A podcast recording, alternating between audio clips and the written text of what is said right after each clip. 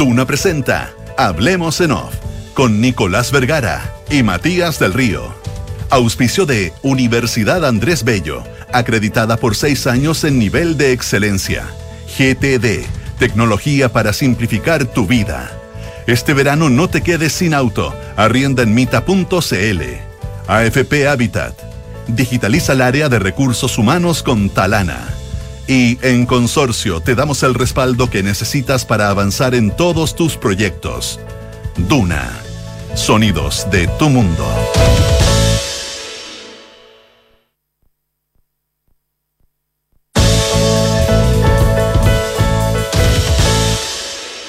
Junto a Matías del Río iniciamos una nueva edición de Hablamos en Off en Radio Una en este día eh, jueves, ¿a cuánto Cuatro, estamos? cuatro. jueves 4 de enero del año 2024. Eh, Oye, eh, yo quería aprovechar de hacer una mención. Habitualmente nos acordamos de, de mucha de la gente cuando, cuando muere. Eh, ayer murió en, rodeada de sus familiares y me dio un gran cariño y en mucha paz, según me dicen, la señora Inés Hurtado Ruiz Tagle. Eh, ¿Por qué es conocida Inés Hurtado? Porque por ser, bueno, por ser quien era, era una tremenda personalidad, y probablemente en lo público por ser la mujer, eh, la, la- la- la- la señora de toda la vida de Andrés, Sal- del ex senador Andrés Saldívar. Eh, Inés Hurtado era una a quienes, quienes llevamos, bueno, muchos años cubriendo la política, en mi caso particular de antes, pero, pero por otras razones, pero eh, la imagen del, del senador Saldívar eh, y Inés Hurtado era algo asociado completamente. Pero no estamos hablando de alguien que era solo la señora de alguien, ¿ah? ella era muy activa políticamente eh, y además una... Trabajos de base. De ¿eh? trabajo de base, No, pero- no más público, claro. No, no, no, claro, pero, pero mucho. Sí, y- sí, sí, y con una tremenda consenso Compromiso social y Y compromiso, etcétera, etcétera. Por eso vaya nuestro saludo a la familia, eh, a, la- a las hijas de, de- de Inés Hurtado y al- a, y Andrés Saldívar, eh, en un momento muy duro, es la ley de la vida, pero en un momento muy duro. Pero, Que el eh, propio Andrés, ah, pues, Andrés, un por hombre, claro, un hombre de un aporte monumental a este país. monumental y digamos comparativo a su tamaño digamos pero pero pero era una, una- bueno fue una, una gran mujer tuvimos la suerte de conocerla eh, y, y es el saludo a, la- a sus hijas y, y a su marido y, y a quienes Yes. Totalmente. 8 de la mañana 9 minutos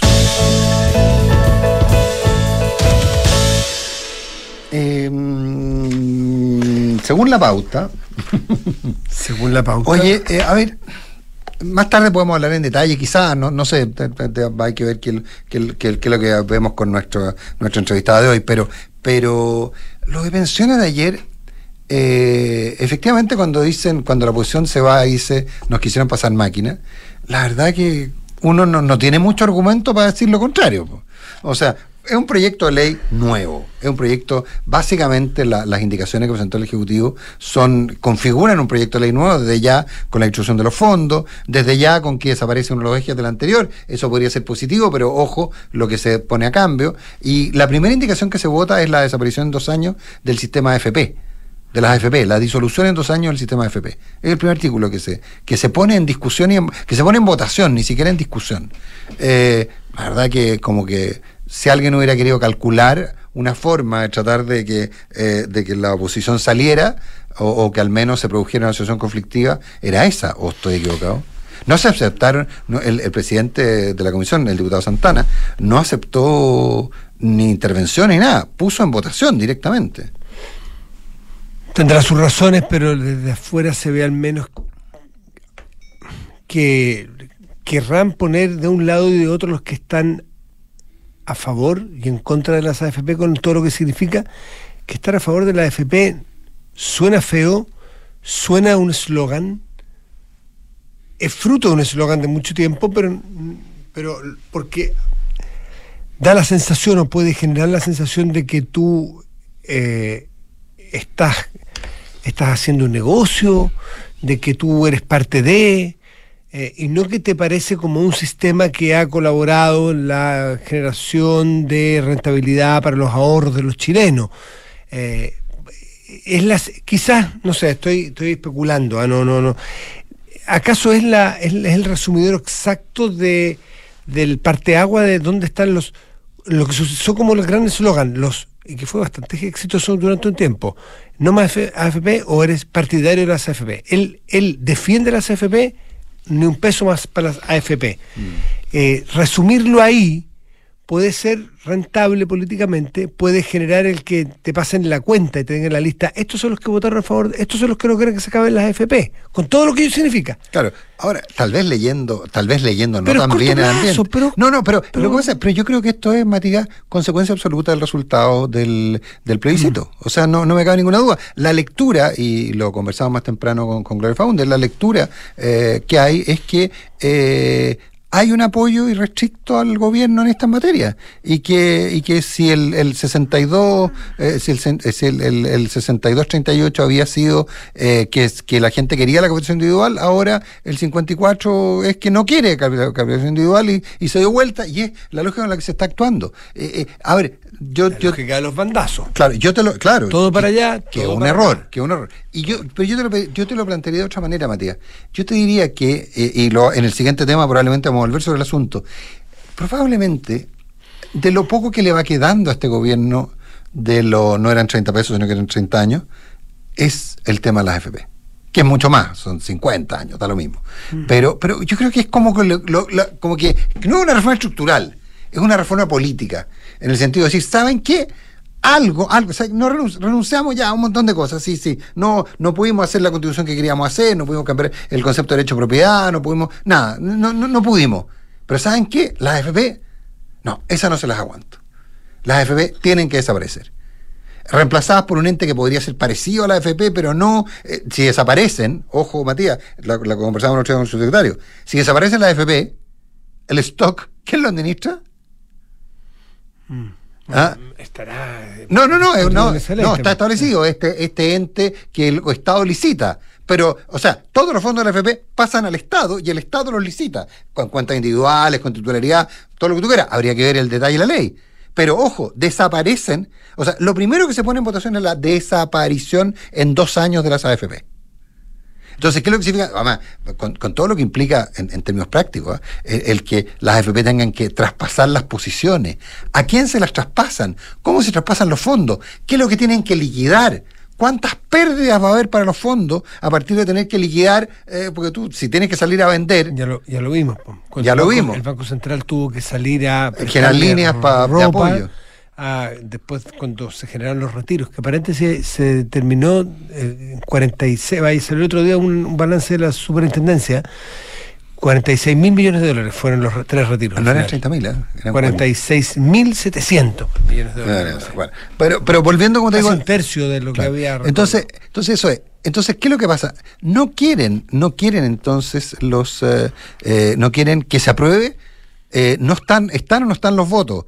¿Qué pasa con la democracia cristiana? Que dice, sí, sí, nosotros la apoyamos, nos encanta, pero ojo, no, no, no, esto es 3 y 3. ¿Ah? Eh, el secretario nos dijo que todo era negociable, pero en su minuto la, la, ministra dijo que nada, era, que era todo negociable menos el 321. Entonces. Mira, si, si, si, todos los temas de pensiones lo vamos a circunscribir un tema de AFP. ¿Qué está circunscrito? Es, es, es un error porque, porque, a ver, y aquí uno a riesgo de, que lo descontextualicen, pero a esta altura el partido da tanto lo mismo que una funa más, una funa menos, es lo de menos. El problema que tenemos nosotros es un problema de pensiones. Miramos el país, voy a usar el ejemplo del noruego el otro día. Viene un noruego a Chile, mira y es experto en estos temas, dice, ay, Chile tiene, sí. ¿Hay pensiones malas? Sí. ¿Hay gente que ha tenido lagunas? Sí. ¿Se están pagando pensiones ante la PGU? Mala y que es inaceptable, es imposible, el Estado tiene que hacer algo. Sí, ¿cómo lo hacemos? Bueno, varias alternativas, pues. Se vota un sistema de PGU que tiene que ir creciendo hasta 250 mil pesos. Estupendo, porque va a dar un buen piso de partida. Ya, después, ¿qué podemos hacer? Vamos al tema de las pensiones autofinanciadas. Las FP, eh, ¿cómo lo han hecho? Eh, miren, han rentado bien, han hecho lo que se les ha pedido, pero la verdad que ha faltado ahí porque ha habido mucha falta de, celo en garantizar que, haya continuidad. entonces, ¿cómo está el mercado laboral? Si es una mirada seria y grande, el problema que tenemos es un problema importante de pensiones, sobre todo con un futuro, como para todo el mundo, de un envejecimiento de la población. Tenemos que hacer algo muy importante, sí. Eh, si hace unos cuentos del teléfono que uno va a pasar, oye, vino este tipo súper experto y dijo que teníamos un problema de pensiones muy grande. Ah, mi, te lo cuento a ti y tú, ah, llega al final de la línea. El experto dijo que la FP era mala. Oye, tal a la FP. El experto dijo la era el experto que, que, que, había que terminar con la, FP para, solucionar el problema. Para solucionar el problema, claro. Entonces, ¿qué parte del problema con la FP? La FP, yo no soy ni un experto, ni entiendo, ni tengo cercanía más que cualquier chileno que tenga filiación a una FP, de manera obligatoria. Eh, pero yo puse uno y tengo tres y medio. Y eso es lo que le ha pasado a muchos de los chilenos. Pero aquí se llegó al nivel tal de ridiculez en que con tal de probar la tesis de que las FP eran los causantes del problema, que hubo entrevistas en matinales donde iban antiguos y clásicos conductores de televisión a mostrar su boleta de liquidación de jubilación con 80 mil pesos, con 110 mil pesos, que obviamente es inaceptable, inalcanzable, no, da para nada, pero nadie le hizo la pregunta, y usted tiene 120 mil pesos de, de pensión, pero ¿cuánto, ¿cuánto puso usted? Ah, no, no lo sé. Pero ¿cómo? Es que a lo mejor usted eh, ahorró en tres oportunidades. Ah, no, no, sí. Y, a lo mejor usted puso ah, no, sí. No, lo que pasa es que yo toda la vida boleteé, porque usted sabe que yo trabajo en este mundo y a uno, uno boletea. Inestable este mundo. Inestable, usted, no, usted nunca impuso así tiempos largos, No, no, no. Ah, mire usted, ¿ah? Y, nadie hace esas preguntas porque es complejo, es hiper técnico. Pero la canción es oreja. No más FP fue una canción oreja. Y, las platas, y, donde se dio vuelta el tema, es cuando vino el tema de los, que, es la paradoja, de los, retiros. y la gente empezó a darse cuenta que tenía, y que tenía mucho más de lo que había puesto. Es decir, que el, la magia del interés compuesto durante muchos años de los ahorros, sean cuales sean los ahorros que haya puesto, funcionaron. Y si usted puso uno, tiene cuatro.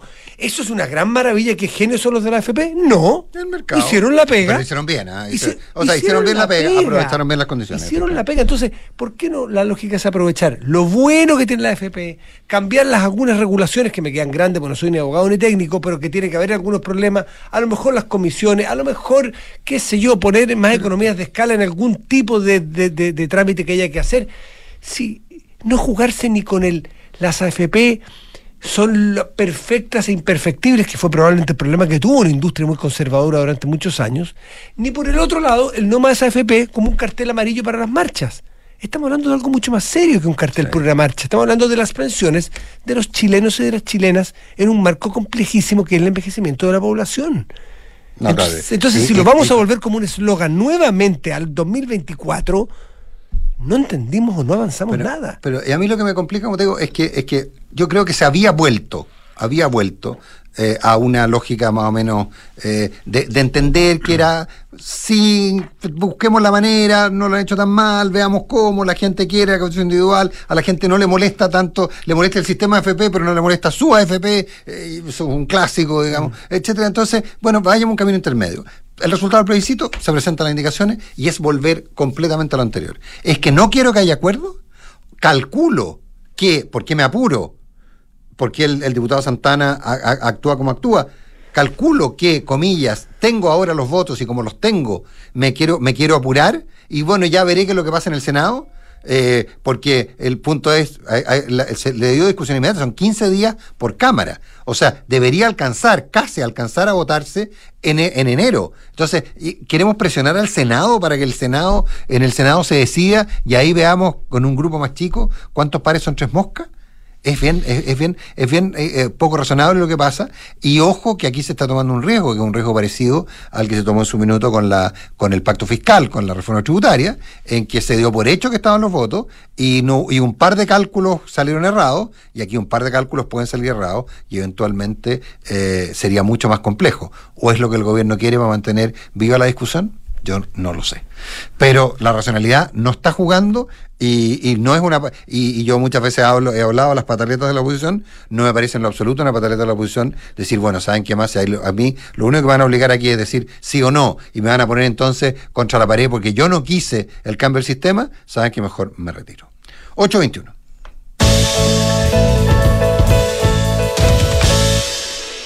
Eh, segundo tema en competencia, el general Yáñez.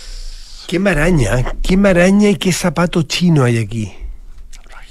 Tremendo, porque está implicado el gobierno, el Ministerio Público, eh, carabineros, la ciudadanía que si uno mira la valoración ciudadana eh, a Carabinero ha cambiado enormemente desde el 18 de octubre la fecha, tuvo los niveles más bajos históricos probablemente, con donde el prestigio del Carabineros en la ciudadanía era un problema. Tener una institución como Carabineros, que es central en el manejo del orden público, con esos niveles de prestigio era un problema que hacía pensar en algo muy radical fue pasando el tiempo, fue tomando distancia, fueron tomando distancia los hechos y la valoración o el prestigio en la ciudadanía de carabineros empezó a crecer, a tomar una posición similar, no, no, me recuerdo exactamente cómo era antes, cómo era antes. No, yo creo que lo superó inclusive. Puede ser, porque, y porque, se, porque sobrevino una crisis de seguridad monstruosa, que anoche conversaba con un experto y me decía que ganas de poder saber, que es imposible, cuánto de la crisis de seguridad de hoy tiene relación con el desprestigio deliberado en muchos sectores hacia carabineros. Y alguien, puede decir, ¿y qué tiene que ver? Tiene que ver que cuando el discurso político diario, cotidiano y, permanente es decir que Carabineros de Chile es una institución que torturaba en la Plaza Italia, que era una institución que se dedicó a torturar y a violar sistemáticamente los derechos humanos, obviamente que Carabineros se retaca, se vuelve hacia atrás, deja de actuar, se siente deslegitimado y el, todo el terreno que cede la fuerza pública lo toma el delito. Pero nadie se escandalizaba con los ataques a las comisarías. Los ataques a las comisarías, ¿dónde eran? En lugares donde había fuerte presencia del crimen organizado y quienes, y quienes, y por el tipo de ataque, era claramente el crimen organizado el que atacaba a las comisarías. puede ver una vestido, vestido de octubrismo. Y eso no era, eh, y no, no, no, era un problema. O sea, era un problema, pero no era, no era algo condenable, no, no, mm. no hubo una condena. Entonces, efectivamente hay mucho de eso. Pero, y el presidente se dio vuelta, el presidente desde que está en el mando ha empezado a dar valor, a poner en relieve el papel de Carabineros, la importancia de Carabineros, todos los ministros hablar de la importancia de Carabineros y sucesivamente la ciudadanía entonces ha ido valorizando o valorando más la acción de Carabineros. Eso lo pone hoy día en un zapato chino el gobierno enorme. ¿Puede el gobierno, es compatible, hago una pregunta, no un juicio naturalmente, es compatible tener al jefe de los carabineros imputado, eh, formalizado por delitos eh, por delitos de tanta gravedad como los que se le están imputando, eh, hasta pedir prisión mantenerlo en el cargo por cuando el gobierno tiene la facultad de sacarlo, si, pudiera, si quisiera. Dividamos la discusión, dividamos el punto en dos. Yo vamos a entrar por la segunda parte porque después hay que ir a la primera, que es lo que pasa dentro de la Fiscalía Nacional, que yo creo que ahí hay, hay, un tema muy fuerte también. Pero, pero finalmente este es un tema político.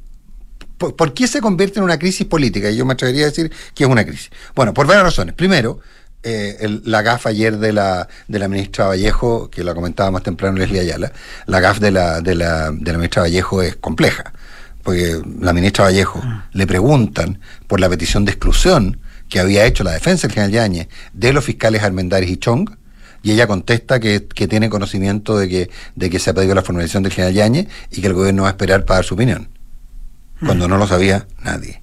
Le estaban preguntando por algo y contestó algo que tampoco sabían ni siquiera los implicados en el tema, todavía sabían que había ocurrido. Entonces, eh, eh, entonces la pregunta ahí es, ¿cuál es el vaso comunicante?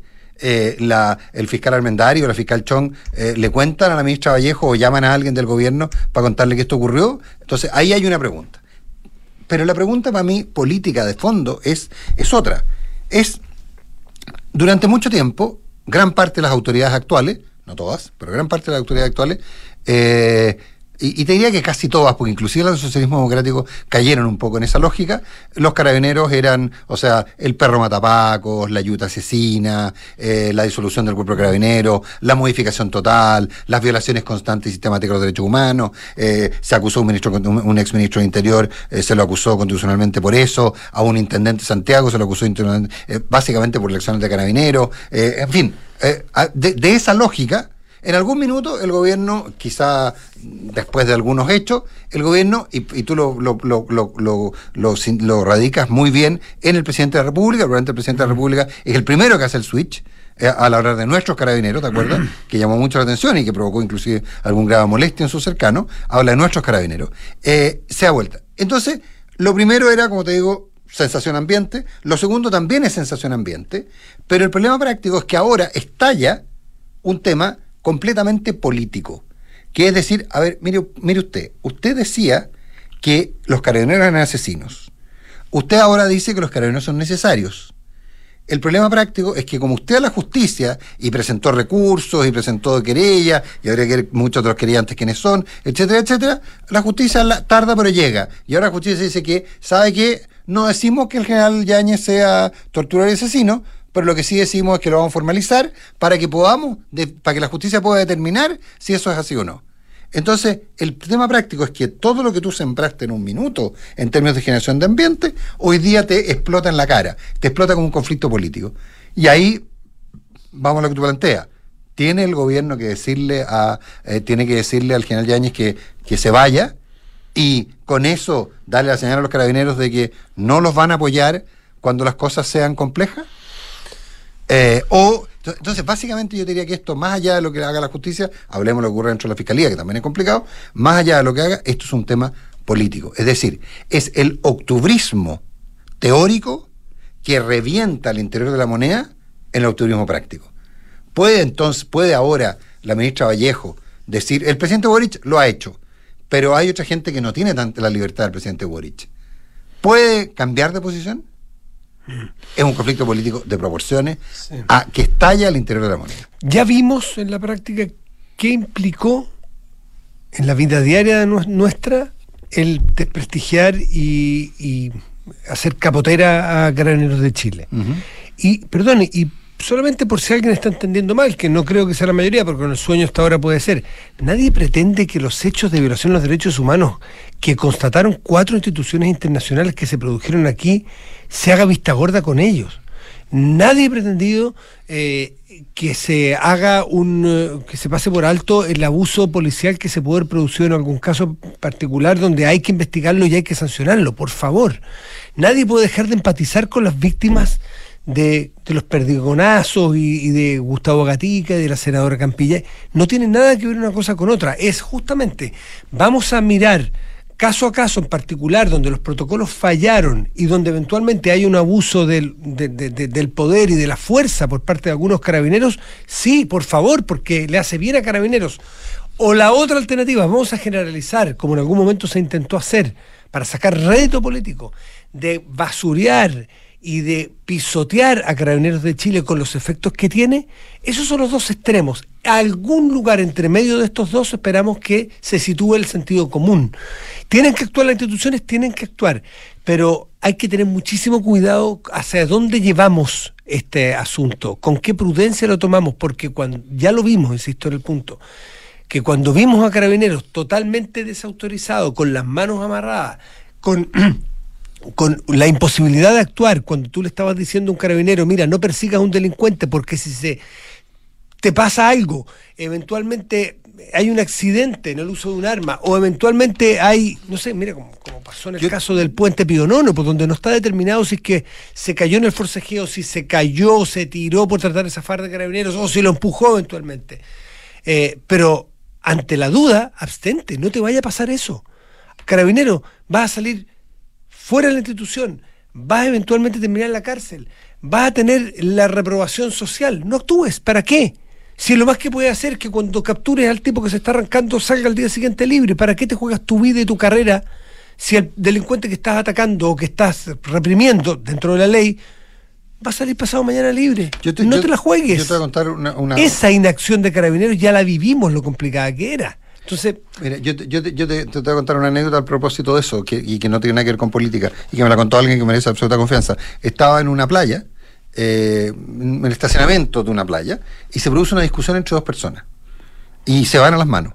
Y había una pareja carabinero. Y entonces esta persona y le dice, oiga, mire lo que está pasando ahí.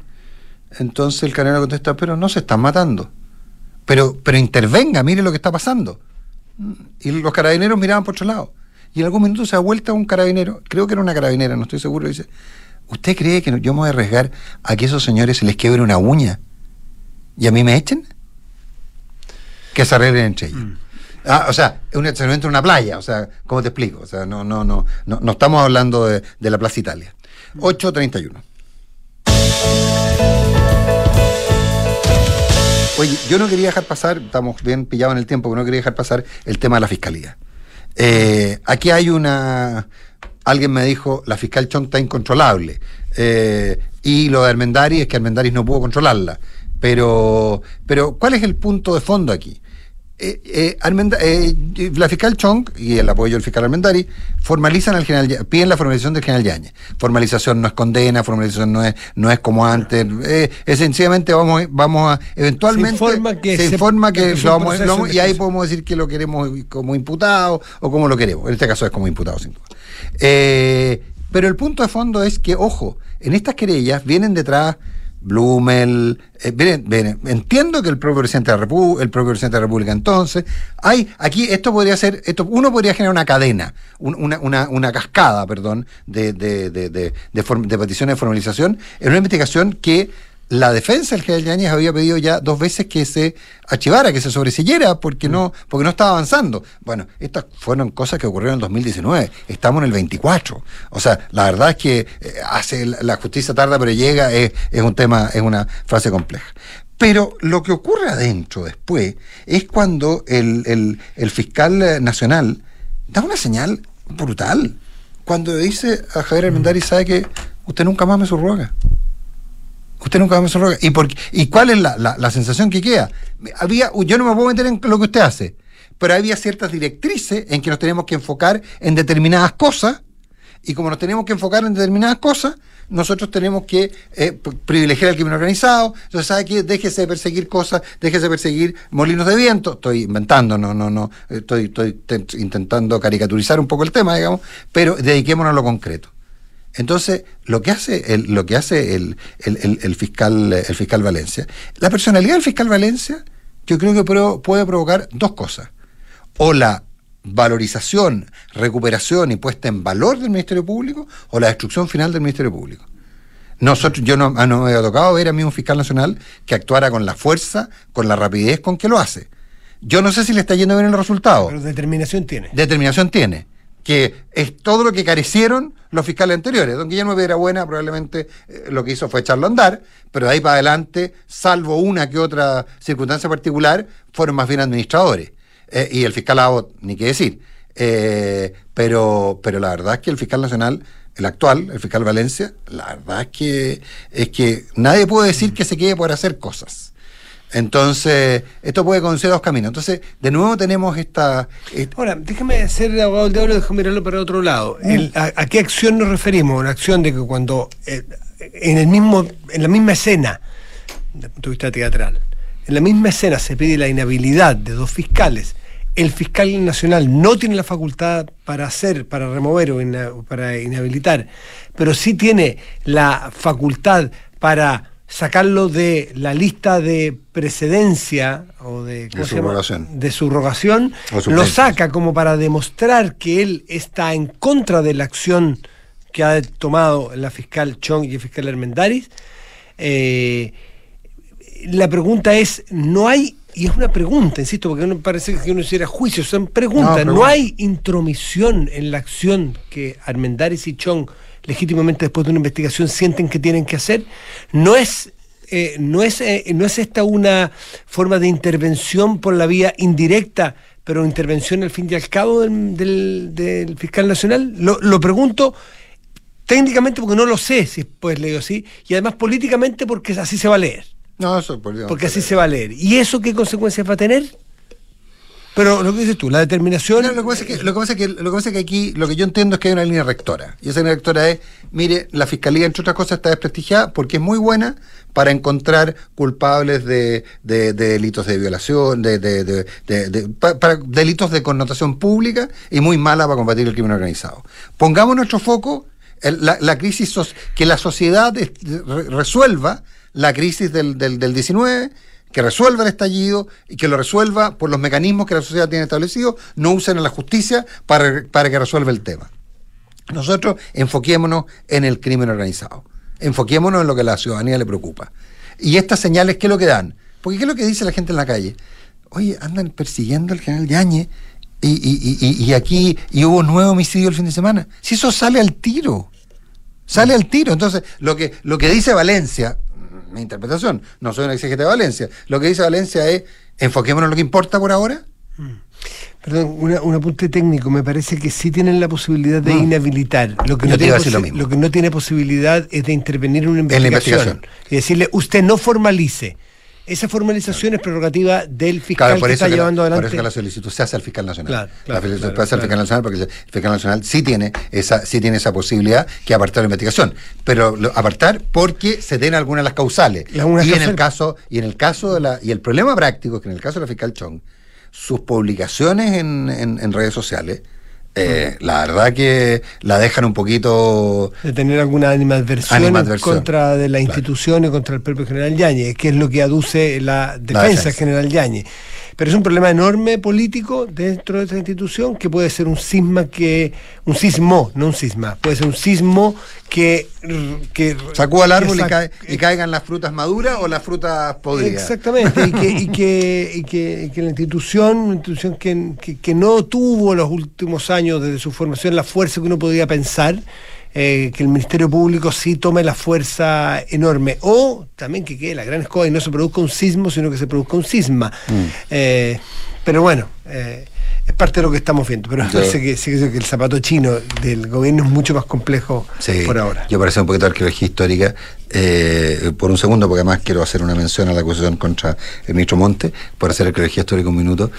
¿Qué habría, ¿Cómo habría sido distinto todo esto si la Corte Suprema no hubiera inventado que le faltaba un papel a Jorge Bofil y para y evitara que fuera el primer fiscal nacional. Jorge Bofil, el abogado penalista que todos conocemos, Jorge Bofil fue candidato a ser el primer fiscal nacional. Y la Corte Suprema lo sacó de la terna porque no había adjuntado, según la Corte, yo entiendo que sí lo había adjuntado, pero no había adjuntado como correspondía el título de abogado. Mm. Entonces, eh, la Corte, que tramitaba los tribunales en los cuales eh, Jorge Bofil tramitaba todos los días en su condición de abogado, consideraron que dado que no había un papel, no era abogado. ¿Qué distinto habría sido si Jorge Bofil hubiese sido el primer fiscal nacional? Yo no, no, no conozco. No, no, porque. Sé que en él lo he leído, pero no lo conozco. No, no, porque, no, porque Jorge Bofil, por carácter y porque, y porque él estuvo muy involucrado en su minuto en, la, en, el diseño y en la creación del Ministerio Público, y porque yo creo que él y, bastante gente más, que hoy día casi ninguna está vinculada al Ministerio Público, eh, tenían bien claro qué es lo que era.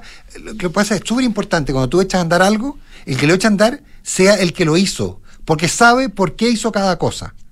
Entonces, yo creo que hubiera sido. Creo que otro gallo hubiera cantado, puedo estar profundamente equivocado, pero creo que otro gallo hubiera cantado si Jorge Bofil no hubiese sido marginado, porque además acuérdate que ahí a la Corte no le gustaba lo del Ministerio Público, o sea, la Corte quiso poner a alguien lo más neutro posible para que no le, para que no le generara problemas. Porque de otras cosas lo que le quitaba era la facultad que tenía en la justicia antigua de investigar el sistema antiguo investigaba y juzgaba. El actual solo juzga y lo que investiga es la fiscalía con los brazos de, los, de las policías. Así es. Oye, una cosa, ya estamos súper tarde, pero una cosa muy simple. Eh, aparentemente se cae la acusación constitucional en mm. contra del ministro Montes, pero ojo, hay varios elementos, entre ellos, lo decíamos al principio, el funeral de Inés Hurtado, que podría generar que algunos parlamentarios no asistieran. Recordemos que cuando se trata... ¿Qué tiene que ver, dirá alguien? Claro, recordemos, cuando se trata de una acusación constitucional, eh, la mayoría se determina por, los, por el número de parlamentarios presentes en la sala no se determina por la, por la mayoría de los parlamentarios electos. Entonces, el número necesario, los 76 o los va cambiando en la medida que hay el número de parlamentarios presentes en la sala. Y, entonces hay gente de la democracia cristiana que eventualmente vendría, entiendo que entiendo que solo su presidente. No son muchos, digámoslo. No, no, pero, pero no, pero es que cuatro, cuatro votitos sirven a esta altura. ¿Ah? Entonces, eh, entonces el punto, y si se genera un pareo, se neutraliza, pero igual baja el quórum, ¿te das cuenta? Mm. Entonces, aquí hay, hay harta aritmética, hay harta aritmética y, y hay algunos, yo entiendo que hay algunos parlamentarios que han visto que hay una business opportunity, como decía un amigo mío, y están negociando su voto. Así que hay que ver qué ocurre. 8.40. Universidad Andrés Bello, acreditada en Chile en nivel de excelencia por seis años, invita a todas las mujeres interesadas en las ingenierías, matemáticas y tecnologías a conocer la beca Ingenia. Infórmate en unav.cl. Desde la app Talana revisa solicitudes y gestiona la información de tu equipo fácilmente y desde un solo lugar. Talana, tecnología humana. Y mm, tu salud está primero. Si estás en FONASA, contrata 100% online tu seguro full ambulatorio UC Cristus de consorcio y obtén una cobertura de hasta 70% en consultas médicas, exámenes y procedimientos. Conoce más en consorcio.cl. Los amigos de GTE nuevamente nos sorprenden. GTE es distribuidor Starlink autorizado. Así la mayor cobertura, la mayor cobertura de fibra óptica asume con la mejor conexión satelital para brindar la más alta continuidad operacional a las empresas. En GTE hacen que la tecnología simplifique tu vida.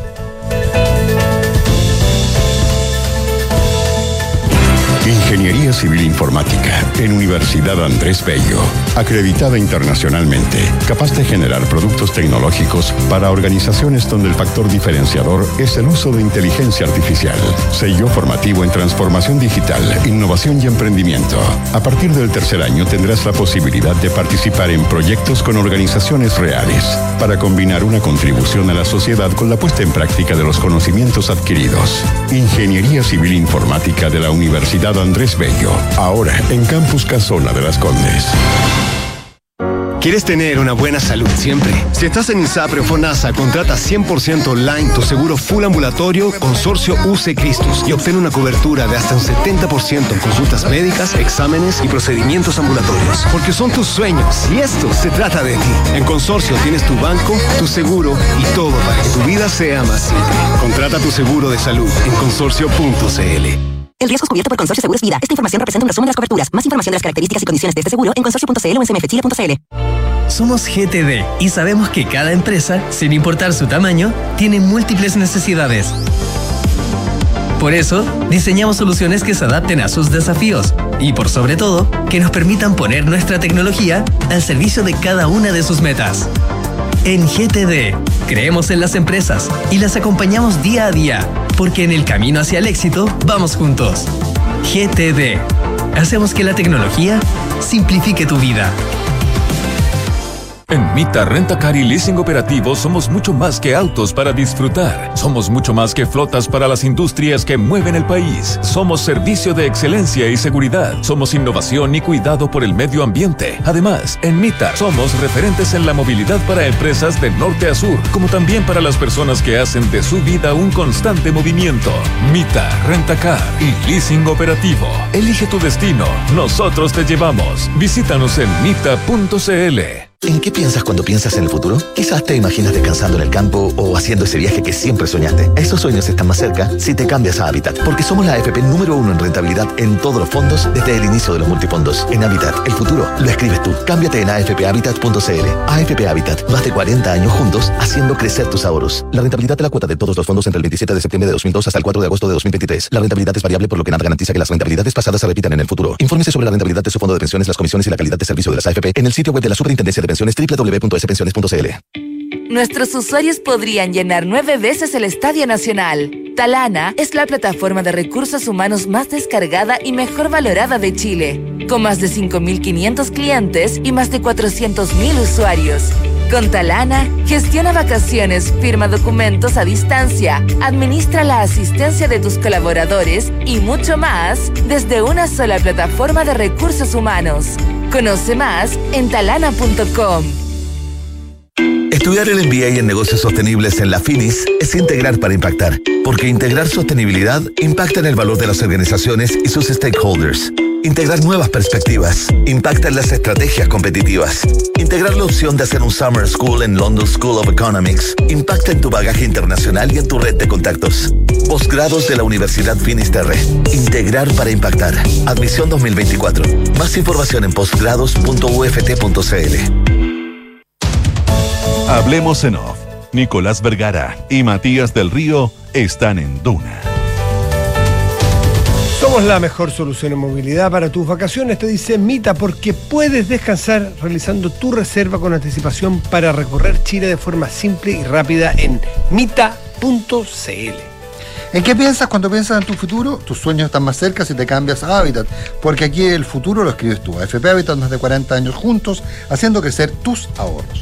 8 de la mañana con 45 minutos y tomamos contacto con Andrea Repeto, nuestra economista de cabecera. Hola Andrea, ¿cómo estás? Buen, Y, buen año. Bueno, todavía alcanzamos a hacerte feliz año, ¿no? Sí, pues, ¿no? Sí, Sí, sí, yo creo que hasta como el 14 de enero se puede. Ah, el 14, ah, ya, perfecto.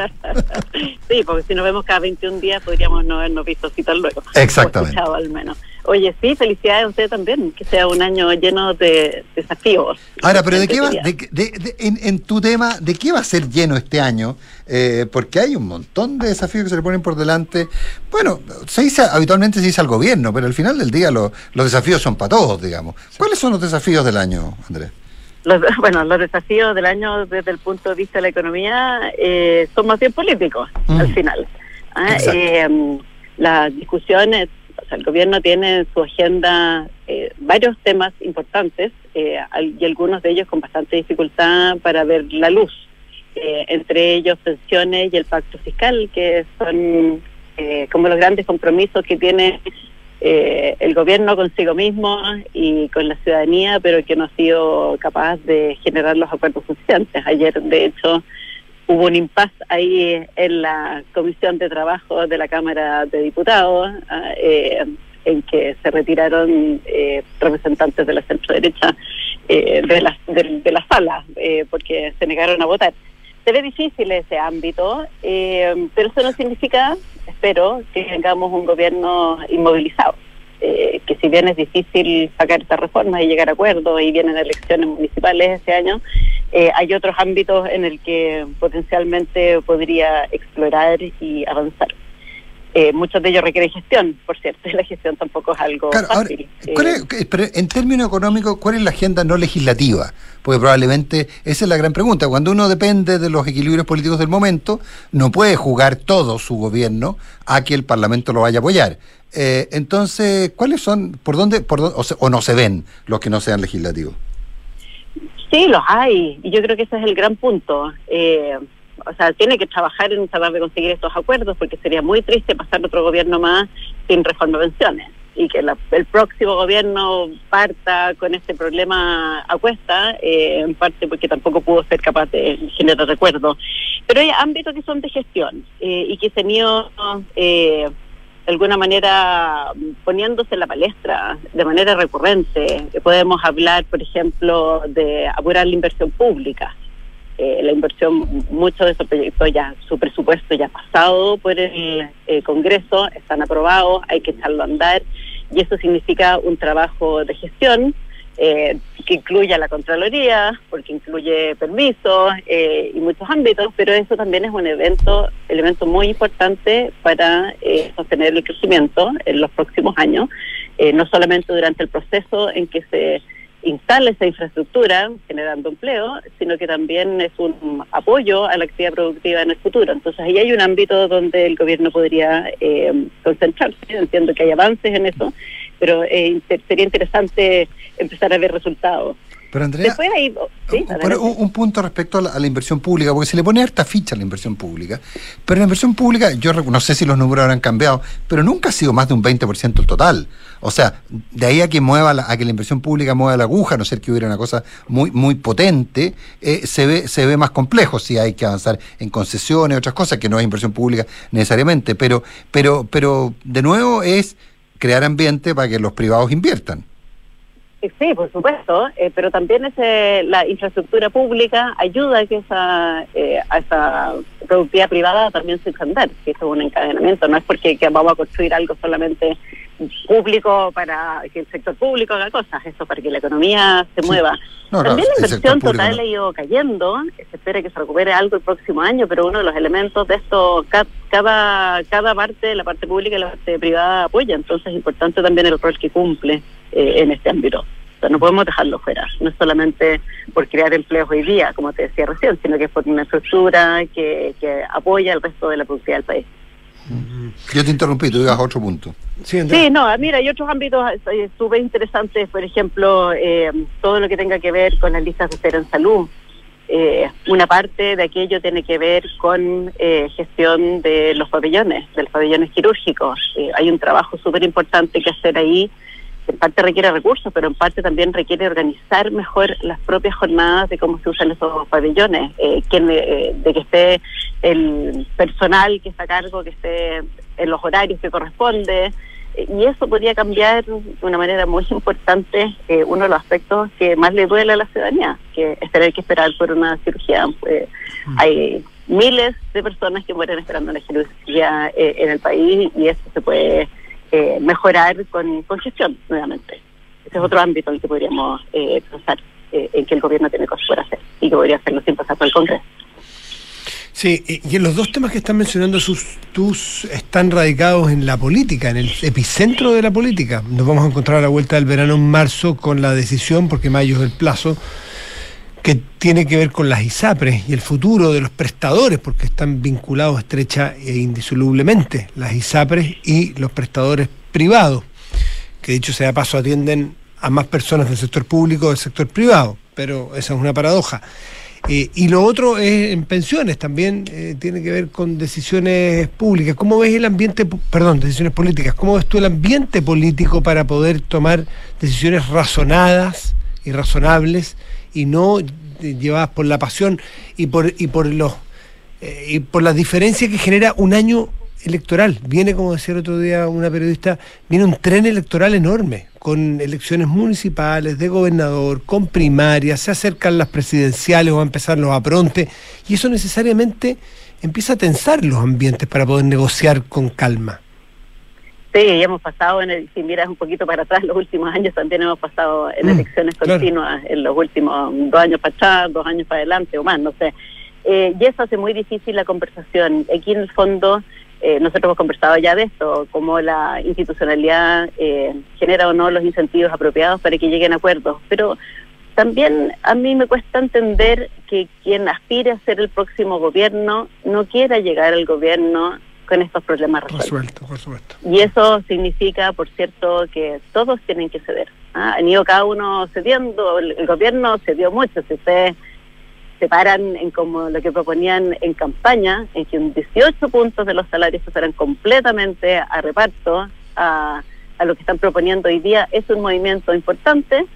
La derecha apoyaba este fondo común, se salió, a la PGU, por cierto, que cambiaron las condiciones, tienen alguna razón de ser lo que están diciendo, pero sigue siendo parte del problema importante que ninguna del, que, que esa solución de solo la PGU no resuelve es los grupos que sí cotizaron harto, pero que aún tienen tasas de reemplazo bajo y que la PGU ayuda, pero no es suficiente, y que están al borde de jubilarse o ya se jubilaron. La PGU no los resuelve a ellos. Entonces, yo quiero creer, Matías, en que hay un espacio ahí de eh, comprensión sobre este apuro que tiene alguna gente, que hay que atenderlos a ellos, quizás no hay que resolver el sistema completo, pero por lo menos esa parte, pensando en llegar al próximo gobierno con esto resuelto. Ah, que eso puede ser una motivación de, de mini y mediano plazo eh, que va más allá de la discusión del día a día eh, entrampada por las elecciones continuas que hemos estado teniendo. Claro. eh, de lo contrario va a ser materia de otra campaña política de la- y que sabemos que estos temas tan sensibles y tan importantes, cuando se pasan por el tamiz de una campaña, no se sofistican mucho, más bien se simplifican en los temas de lado y lado, ¿no? Y, y se pierde la posibilidad de, de ir a la, a la- a la riqueza o, a la, o, a la- o a- o al fondo de los problemas. po. Sí, exacto. Estamos hablando de herencia cuando hablamos de las pensiones. Y las pensiones no están hechas para dejar herencia. Las pensiones están hechas pensando en la posibilidad de que uno viva muchos más años de lo que había planificado y que por lo menos y, y tener esa protección. Entonces, como bien dices tú, Pero no, el pero problema de fondo no se está pensando. Estamos conversando de cosas que van por los bordes y que no son la central del problema. Y, y el centro del problema hoy día son, por cierto, las pensiones del futuro. Y para eso la cuenta individual de verdad colabora, pero colabora para los próximos 30, 40 años, no para ahora. ¿Qué, esas, ¿Qué hacemos con esas personas que cotizaron por muchos años, que tienen una tasa de reemplazo muy baja, su pensión en relación a su salario es muy baja y que la PGU le ayuda, pero está lejos de, de resolver el problema? Ese es el grupo al que tenemos que atender ahora, que no es la gente más, más vulnerable, es un grupo medio y, y- y un sistema en que todos colaboremos y ayudemos a apoyarlos a ellos por un tiempo transitorio es una solución, pero no estamos hablando de eso. Ahora, pero tú al principio decías que los desafíos eran políticos y no, no puedo estar más de acuerdo con, lo que tú planteas. Pero, por ejemplo, dentro de los desafíos políticos, que ayer, eh, eh, tú decías, ayer se retiró la oposición de la Comisión de Pensiones, de la Comisión de Trabajo, donde se discutía el tema pensiones. Bueno, se, se retiró, entre otras cosas, porque el presidente de la comisión decidió que no se iba a de- deliberar, sino sencillamente se iba a votar por un proyecto que la oposición consideraba que era nuevo. Y la primera indicación que se votó es aquella que establece que en dos años desaparecen las AFP. eh, no, política, no se está haciendo mucha política al respecto tampoco, ¿no? No, es que en el fondo, ¿qué es lo que estamos haciendo? En que cada uno justifica la acción de hoy día Claro. con lo que me hizo el otro. ¿Y por qué no estamos discutiendo como dice Matías? El problema es fondo. Ah, es, no discutamos el problema de fondo, esto se va a ver como una discusión entre políticos, que son políticos profesionales, pero que por algún motivo, por el, por el, por el enojo del día, eh, no son capaces de ponerse de acuerdo. Y de sentarse y decir, ya, ¿cómo resolvemos este problema? Porque hay gente esperando hace mucho tiempo. ¿Por qué tenemos que esperar otro gobierno para eso? Y en- y- Entonces, eso es lo que dice que, que cuesta, así como Claro, pero- comprender. Pero volvimos a lo legislativo y, y lo que queríamos era mirar esos caminos que el gobierno, que, que el, el Ejecutivo tiene respecto a lo legislativo. Tú hablabas de, de la inversión pública, efectivamente la inversión pública genera encadenamientos, si, si, hay, eh, si hay inversión pública hay, hay un cambio radical en, en la forma en que las empresas contratan eh, y eso genera encadenamientos, etcétera, etcétera. Pero, eh, pero también nos encontramos con que, por ejemplo, las, las concesiones, que fueron grandes activadores económicos, se encuentran hoy día con eh, problemas muy complejos en las tramitaciones medioambientales de los proyectos, en la permisología. ¿Hay algo que se pueda hacer desde esa perspectiva sin necesidad de pasar por el Parlamento? Sí, hay, hay, hay ordenamiento, cumplimiento de compromisos que se pueden hacer también nuevamente, como decíamos hace un rato atrás, es de gestión pública, no es legislación. Eh, la Comisión Nacional de Productividad, de Evaluación y Productividad creo que se llama ahora, tiene eh, unos informes bien bonitos en estos temas en que va desglosando qué es lo que es puramente administrativo de lo que requiere proyecto de ley. Hay, enti- entiendo que van a entregar un proyecto de ley durante este mes para, para la parte que corresponde legal, pero hay otros espacios para hacer que tienen que ser, que, que, que son puramente administrativos y también hay otros espacios de gestión pública en que el gobierno puede avanzar haciendo cambios significativos eh, que no requieren pasar por el Congreso. El tema es encontrarlo. Están, ese es mi punto, están. Sí. O sea, tenemos diagnósticos sobre el uso de los pabellones, que era el ejemplo que daba hace un rato. Tenemos diagnósticos sobre eh, las concesiones, que decías tú recién, sobre los trámites. Tenemos diagnósticos también sobre cómo distribuir territorialmente los recursos de seguridad, que es otro algo, otra cosa que es administrativa y que no, que no pasa por el Congreso. Eh, pero hay que gestionarlo y ese es el, el, desafío que tiene, creo yo, el gobierno hoy día eh, para echar adelante estas otras cosas y poder seguir avanzando en ámbitos que afectan la vida cotidiana de las personas eh, y que pueden mejorar eh, el bienestar de todos sin tener que tener, pasar por esas disputas chicas que tú me dijiste y yo te contesté en el Congreso. Claro, claro. Buenas intenciones para el año. Nos vemos en 21 días Eso. más. Gracias. Andrea, que esté muy bien. Que tengan muy buen Gracias. día. Muchas gracias. Gracias a ti. Matías, Nos vamos. nos vemos. Yo, por, por mi Sí. parte, nos volvemos a encontrar el lunes. Exactamente. Nosotros Tú mañana al pie del cañón, como se Exacto. Que tengan buen día. Buenos días. Gracias.